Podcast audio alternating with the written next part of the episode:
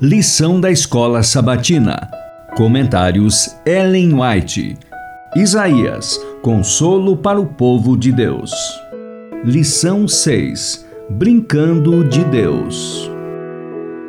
Terça, 2 de fevereiro. A queda do rei do monte. Aquele que havia se colocado em oposição a Deus era um ser de grande poder e glória. Lúcifer, o Senhor declarou: Você era um modelo da perfeição, cheio de sabedoria e formosura. Ezequiel 28, 12. Lúcifer tinha sido o querubim cobridor.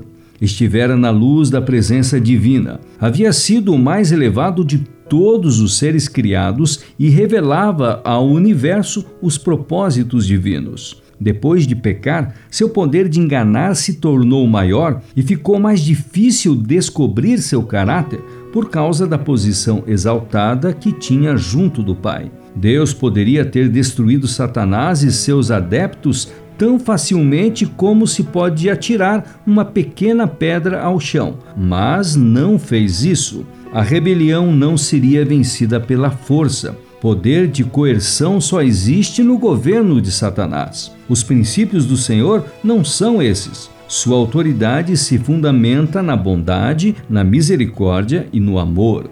E apresentar esses princípios é o meio a ser usado. O governo de Deus é moral e a verdade e o amor devem ser o poder predominante. O desejado de todas as nações, páginas 758 e 759.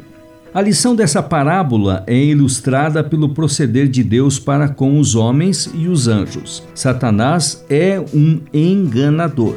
Quando ele pecou no céu, nem mesmo os anjos fiéis reconheceram plenamente seu caráter. Esta é a razão por que Deus não o destruiu imediatamente. Se o tivesse feito, os santos anjos não teriam percebido o amor e a justiça de Deus. Uma só dúvida quanto à bondade de Deus teria sido como semente má que produziria o amargo fruto do pecado e da desgraça. Por isso foi poupado o autor do mal, para desenvolver plenamente seu caráter. Durante longos séculos, Deus suportou a angústia de contemplar a obra do mal. Preferiu dar a infinita dádiva do Gólgota e deixar alguém ser induzido pelas falsas representações do maligno, pois o joio não podia ser arrancado sem o risco de desarraigar a preciosa semente. E não seremos tão clementes para com nossos semelhantes como o Senhor do céu e da terra é para com Satanás? Parábolas de Jesus, página 72. A mansidão, a disposição de sofrer em silêncio, querer suportar as provações é uma graça preciosa. A mansidão é paciente e busca ser feliz sob todas as circunstâncias. A mansidão é sempre agradecida e faz seus próprios cânticos de felicidade, produzindo melodia no coração de Deus a mansidão sofrerá desapontamento e injustiça, mas não injuriará.